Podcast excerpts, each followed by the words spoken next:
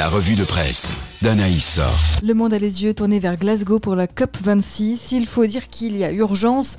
Après la crise sanitaire, les émissions mondiales de CO2 rebondissent, analyse la Croix, qui rappelle que sous l'effet de la pandémie de Covid-19, les émissions mondiales de CO2 avaient diminué de 1,9 milliard de tonnes. Dans son dossier sur le sujet, la vie qualifie la COP26 de rendez-vous pour l'écologie à ne pas manquer, même si l'Église n'a pas toujours été à la pointe dans la lutte écologique.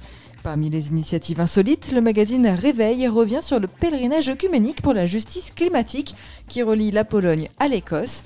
Alors que le climat serait l'enjeu qui peut faire basculer la géopolitique mondiale pour Info Chrétienne, une mobilisation en faveur du climat semble inévitable à Christianisme aujourd'hui, qui se demande si la crise actuelle est liée à l'absence de connaissance de Dieu mais il y a encore des raisons d'espérer. Réforme nous emmène en Pologne à la découverte de la plus grande forêt primaire d'Europe et l'une des dernières qui résiste aux assauts de l'homme. Allez direction Calais à présent pour aller à la rencontre des migrants. La Croix a rencontré trois personnes en grève de la faim pour réclamer l'arrêt des opérations de démantèlement des camps de fortune. Une demande refusée par les pouvoirs publics. Alors que Réforme se demande où en est l'accueil des réfugiés en France par les couloirs humanitaires, il a interrogé les premiers concernés. Malgré des conditions de vie de plus en plus dures, les migrants affluent, estime Camille Verdi sur son blog, relayé par Regard Protestant. D'après la préfecture maritime de la Manche et de la mer du Nord, 18 000 migrants auraient tenté de traverser la Manche cette année, contre 600 en 2018. Dans une tribune dans la vie, une auteure, professeure de philosophie, appelle à se souvenir des migrants défunts sur les routes de l'exil entre Calais et Douvres et même faire corps avec eux.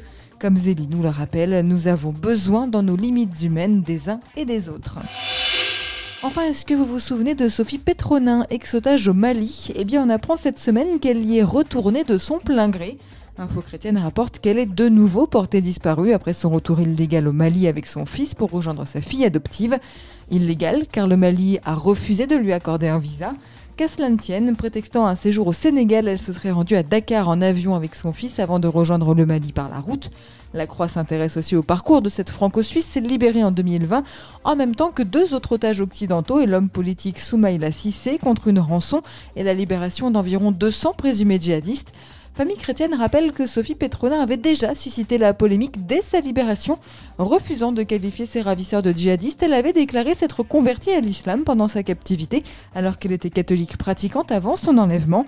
Un prêtre enlevé au Mali par les mêmes ravisseurs que ceux de Sophie Petronin raconte aussi à Famille chrétienne comment ses ravisseurs ont tenté jusqu'au bout de le convertir, mais sans succès.